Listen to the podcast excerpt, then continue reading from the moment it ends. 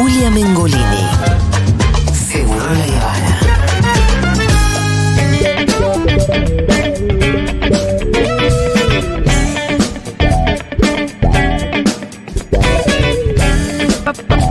Bien, Juanma, eh, vamos a hablar un poquito de Donald Trump, que está pasando por eh, eh, un lofer para Donald Trump, ¿acaso o no? Yo no ¿Qué sé si llamarlo lofer. El otro día debatíamos sobre la concepción Sí, del los lofer, el mundo de sensaciones. Yo ya creo que hay que analizar cada país y cada causa y cada dirigente, ¿no? Como para. Pero obviamente, ¿qué dice Donald Trump? Sí, el Partido Demócrata viene contra mí porque encabezo los sondeos de cara a las elecciones presidenciales. Les gané dos veces, le voy a ganar tres, dice Trump. Ahí él asoma que ganó una elección que no la ganó. Sí. La de 2020, la que ganó Joe Sleepy Biden. ¿Sabes con qué me gustaría empezar este, esta columna? ¿Con qué, Juanma? ¿Con qué? ¿Se acuerdan del jingle latino de Donald Trump del año 2020? Si no se lo acordaban, ahí lo tienen. Es tipo, este es un capricho, es un capricho de viernes. Escucha, La buena vida, la economía. Los latinos le dicen Trump. Por tu familia. y aparte son todos cubanos. ¿No? Imagínate, cubanos de Miami. Bueno, más allá del jingle, que uno lo trae como nota de color, que obviamente imagino que lo seguirá intentando captar el presidente Trump. Acuérdense ustedes de las causas que tiene. Vamos a empezar con eso. Uno, pago de sobornos a la actriz porno, Stormy Daniels. Sí. Para comprar su silencio. antes Con de- fondos de la campaña, ¿no? No. El tema era que él, como le pide el fiscal de Manhattan, que lo, que lo tendría que haber pasado como fondo de campaña y no lo pasó. Ese era el tema. ¿El pago de soborno lo tendría que haber pasado como fondo de campaña? Eso dice eh, el fiscal. No entiendo de- nada, boludo. El fiscal de ¿Quién es Manhattan. Malatón el fiscal? Viste que Malatón tiene No, esa teoría. porque Lo dice- barrani, barrani, lo legal, No, lo no, legal. porque dice, El dice, problema es cuando blanquea los barranes. Claro. dice que fue un gasto de campaña, que lo fue. ¿O no? No fue un gasto de campaña. eso, Bueno. Lo fue. Sí, los fines fueron que, que... ¿Por qué la querían silenciar a Stormy Daniels? Porque Pero ese pago- antes. ese pago estaba asentado en el Stormy libro. tuvo un vínculo. No, estaba asentado en una organización Trump. Ah, No en el gasto de campaña. Stormy Daniels tuvo un vínculo sentimental con Donaldo en el año 2006, Sí. más o menos, Ajá. ¿no? Cuando él ya estaba con Melania Trump, Sí. la esposa. Entonces, Donald y sus abogados quisieron callarla, a básicamente. A Stormy. Claro, fue lo que pasó. Pero Donald Trump en ese momento, y tenemos el audio, dijo que no había cometido ningún crimen. A ver, lo escuchamos. thought anything like this could happen in America. Never thought it could happen. The only crime that I have committed is to fearlessly defend our nation from those who seek to destroy it. Nunca pensé que algo así podía pasar en los Estados Unidos de América. El único crimen que cometí es defender sin miedo a nuestra nación de aquellos que buscan destruirla. Un breve audio. Acuérdense lo siguiente. El año próximo va a haber un juicio por esta causa. La primera que les nombro. Ahora vamos a ir a la segunda y la tercera. En marzo va a empezar el juicio. Trump va a tener que ir a hablar en el juicio, a defenderse. Ajá. A decir, pagué, no pagué, fue así, fue asá. Bueno, primera causa. Esta es la más liviana, podríamos Esta decir. liviana. Liviana, liviana. Con, pr- con pruebas, pero liviana. En Sí. cuanto a la acusación, digo. Sí, ayer, bueno, eh, ha- hablaba justo con Mario Weinfeld sobre el tema, porque en otros países el- los, los temas personales, de adulterio, entre comillas, tienen más implicancias en la política. En los Estados Unidos en su momento los tuvo también, cuando fue el escándalo Clinton, por ejemplo. Acuérdense ustedes, ¿no? ujú. sí, sí, sí, bueno, da la sensación de que este es el que menos pasa. No le importaría mucho a sus votantes, ¿no?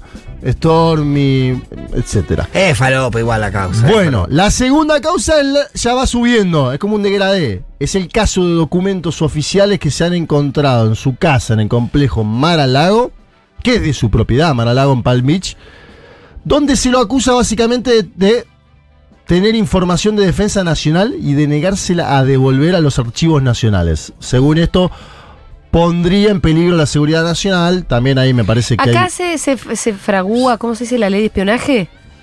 Sí, y además son documentos que tienen que ver con los Estados Unidos y su injerencia en otros países. Y no hay que dejar de tener en cuenta que Trump fue acusado de tener vínculos con Rusia, que Rusia lo, ayuda, Sí, lo haya ayudado bueno. a ganar las elecciones, entonces que tenga estos papeles no deja de ser un poco complicado para eso, ¿no? El inicio del juicio de esta causa está previsto para mayo de 2024. Entonces sumamos marzo, empieza Stormy Daniel. En mayo él va a tener que ir a juicio por esto otro.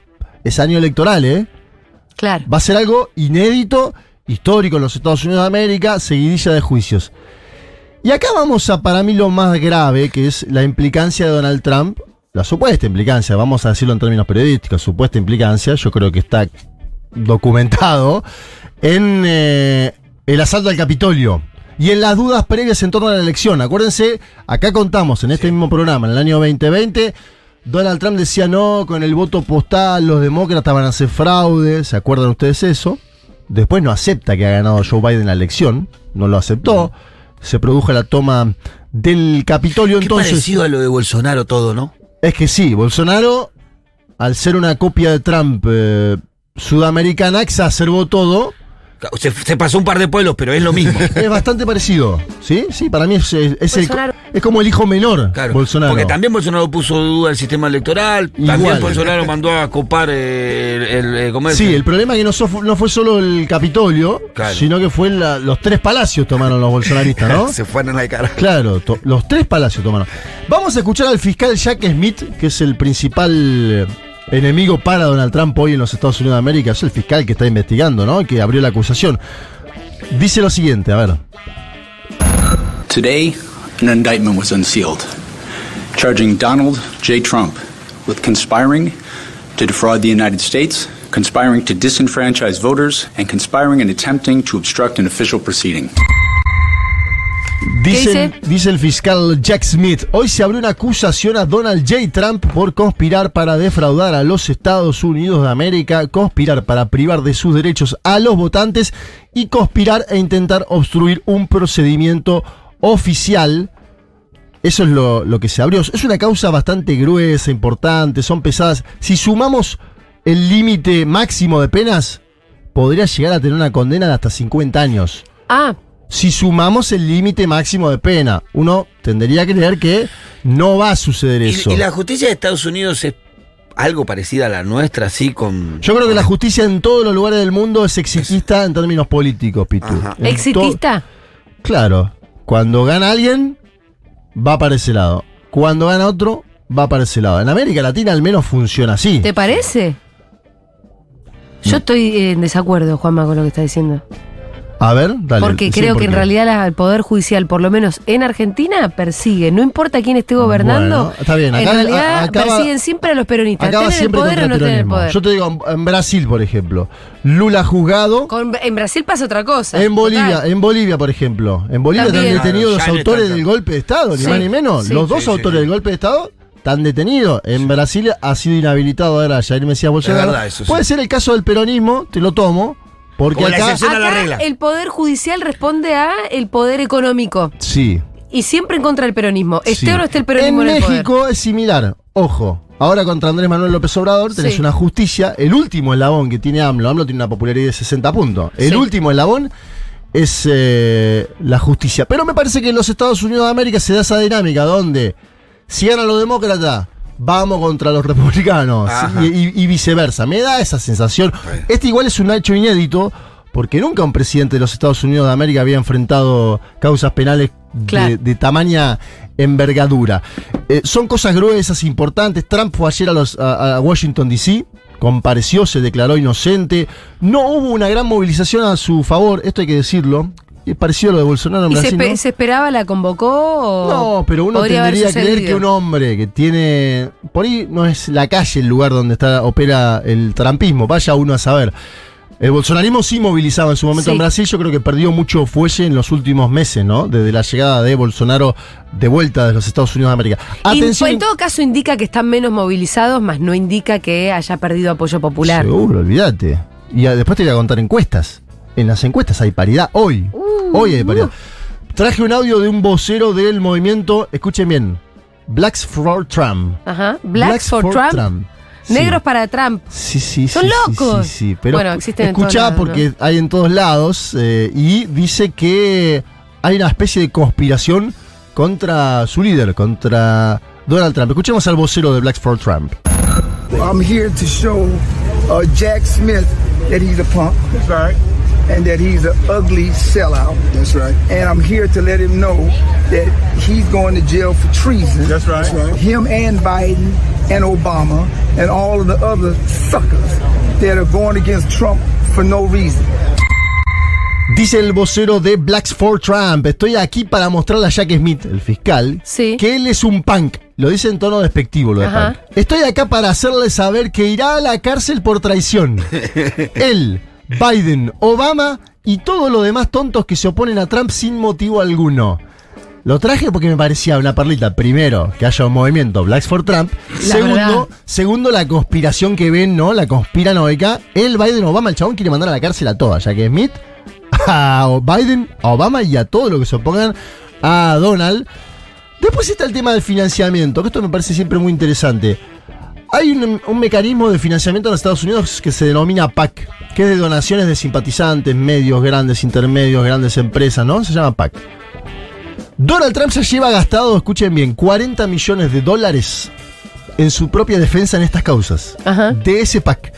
Y esto me, me causa gracia porque Trump es un hombre que tiene dinero. Yo sí, te iba a decir. lo- No necesita. Sigue buscando guita, está pidiendo donaciones, porque claro, él dice, soy un perseguido político, Sí. pongan plata para, que yo me ayudarme pueda a defender. Sí. Pero él tiene su propio dinero, Es que, señor. ah, ¿Te acordás cuando Steve Bannon hizo aquella famosa estafa, eh, este asesor en su eh, histórico de Trump, que puso una página para el muro de México, para que la gente le dé donaciones para el muro de México, que encima ni se terminó de construir? ¿Cómo es la derecha, no? ¿Cómo se financia la derecha? Es algo... Que teniendo plata van y le manguean a la gente. Claro, olvídate. Vamos a escuchar Son ahora... ratas, son ratas. Lo que Son más tienen, más ratas. ratas son. Por eso Sí, son sí. Más ratas. tienen, más rata. Escuchalo a John Lauro, este es el abogado de Donald Trump. Está hablando mucho el abogado de Donald Trump públicamente. Y obviamente dice que quien está detrás de todo esto, que supuestamente es una conspiración para él, yo en este caso no lo creo porque han tomado el Capitolio, me da No la sensación veo, no la que hay una veo. toma, ¿no? Pero él dice que quien está detrás de todo esto es el presidente. Joe Sleepy Biden. Escuchamos a John Lauro. It's the first time that a sitting president is attacking a political opponent on First Amendment grounds and basically making a criminal to, to, to state your position. Es la primera vez que un presidente en funciones está atacando a un adversario político por motivos de la primera enmienda, básicamente al convertirlo en criminal por exponer su posición. Atención a un dato que es el siguiente. ¿Cómo transgiversan Atención a todo, el tiempo, no? Si Donald Trump es- termina preso el año próximo, uno no sabe cuánto puede durar el procedimiento, pero Donald Trump va a empezar en marzo un Sí. juicio, en mayo otro, seguramente en junio otro, ¿no? Porque tiene tres. Aparentemente va a aparecer un cuarto la semana próxima, ¿no? Que tiene que ver con también las elecciones, pero los Ah, datos del la estado de Georgia. la preventiva en Estados Unidos, pero la tendrá que tener este muchacho ya con tantas causas, ¿eh? Bueno, claro, sí. No hay legislación en Estados Unidos que impida que Donald Trump se pueda presentar, incluso si Desde fuera cárcel. condenado, incluso si fuera detenido. Es más, hay un antecedente de obviamente un activista y sindicalista, porque siempre van presos los activistas y Sí. sindicalistas, jamás los empresarios. Este puede ser un caso. Eugene Debs se presentó a las elecciones de 1920 y estaba preso en una cárcel en Atlanta, Georgia. ¿A presidente o a.? Sí, sacó casi un millón de votos. 1920. Mira. Había sido condenado por sedición. El tipo se oponía a la, ¿no? a, a la Primera Guerra Mundial, lo metieron preso, condenado por sedición. Se presentó a elecciones, sacó 900 mil votos, casi un millón. Vamos a ver qué pasa con Donald Trump, pero este antecedente está. En Brasil, por ejemplo, existe algo llamado ficha limpia, que si a vos te condenan en segunda instancia, no podés ir a las elecciones presidenciales. Fue lo que le aplicaron a Lula. Claro. Lula todavía tenía en ese momento Otras instancias. amparos que no lo habilitaron, pero luego cuando sale de la prisión se lo hacen por esos amparos. Es decir, que estuvo injustamente detenido el expresidente. Apareció la encuesta y con esto me voy. Ah, eso te preguntar. New York Times, Siena College. Si las elecciones fueran hoy, encuestas obviamente, vamos a poner todo entre comillas Sí, porque sabemos cómo son. Pero es un termómetro. Si las elecciones fueran hoy, paridad 43 puntos entre ambos y 14 puntos de indecisos. Ajá. Yo creo que las encuestas son como el 43. Paco, loco. Son como el Paco. Las encuestas son Nos como hacen Paco mal, pero las queremos Las igual. seguimos Es como el- consumiendo. que- que es el fentanilo, el crack, Sí, ¿no? sí, sí, ¿Viste? sí, sí. Eh, la aprobación a la gestión de Biden Falta un igualmente montón igual. asumió. Falta Eh, mucho para esas elecciones. Pasar por las primarias, toda esa historia que tienen los yanquis, que relarga la Sí, elección. igual uno tendería a creer que los dos candidatos mayoritarios Principales van a hacer eso. van a pasar sus propias primarias. Y Pero bueno, eso igual les da ruedo, ¿no? Más allá de que sea un, tal vez un resultado medio cantado. Sí, y lo otro que me llama la atención es que desde el búnker de Donald Trump no hayan explotado más las debilidades, ¿cómo decirlo?, físicas de Joe Biden en los últimos meses. ¿Te, acordás que Joe Biden volvió a mostrar estos desconciertos públicos y uno tendría a creer, ¿es el momento para que Biden tenga un segundo mandato? Bueno, es una gran pregunta, pero no se la hacen en Estados Unidos. Esta es otra diferencia. Yo creo que si pasara acá en Argentina, ponerle un candidato, un candidato que esté en el cargo, quiera seguir y se desoriente en público y demás, sería mucho No, no, más no. utilizado. No sé cómo no lo destruyen con eso. Bueno, ahí hay un código, ¿no? Sí. De apegarse por encima del cinturón Sí, también es- en ese tema. Pero Sí. también es el presidente. O sea, Bueno. ahí no puede, pero no podés dibujar al presidente. Ellos tienen como una lo cuestión de decía eso. Fe- ¿viste? ¿Lo escuchaste a Fede el domingo no lo pude pasado? escuchar. Ah, sí, cómo no. Yo sí lo Vos sí estabas escuchar. en la mesa, ¿no? Pero Porque pensé que está- hablaba de la columna que está haciendo No, el Pitu- semanalmente acá. El Pitu está diciendo algo parecido que es em, que pareciera que los yanquis, al ser un imperio, Sí. Claro. se cuidan como, ¿Cómo, lo mostrás? Claro. Entonces los yanquis a su presidente No lo puede mostrar débil. no lo pueden mostrar débil y hay algo en eso que lo que lo que lo cuidan. Es cierto, Yo es creo cierto. eso, sí. Eh, eh, a mí me da la sensación de que si fuera en otro país sudamericano, bueno, yo digo. No hay sí. respeto a tu propio presidente porque te chupa un huevo porque no sos un imperio, Lo- lo no hay que por qué pasa es que mostrar también- una fortaleza para afuera. Lo que pasa es que también imagínate que vas a mostrar un tipo, por lo que dice, dirían de Biden, que, que perdió la memoria, que está medio desorientado y que tiene el botón rojo. No, claro, claro. El mundo va a decir, "Pa, saquen ese tipo de ahí si lo muestras así. Algo de eso, sí. Claro. Este es el escenario, señoras y señores, en torno a Donald J. Trump. Yo creo que sigue siendo competitivo electoralmente y que habrá que ver qué es lo que sucede con su situación judicial, ¿no? Eh, si es condenado, ¿qué va a pasar? Sí. Vos que Lo puede usar a su favor. Trump es muy vivo, todo puede usar a su favor, ¿no? De Puede hacer hecho, campaña de la cárcel, ¿no? sí. Con un celular. Sí.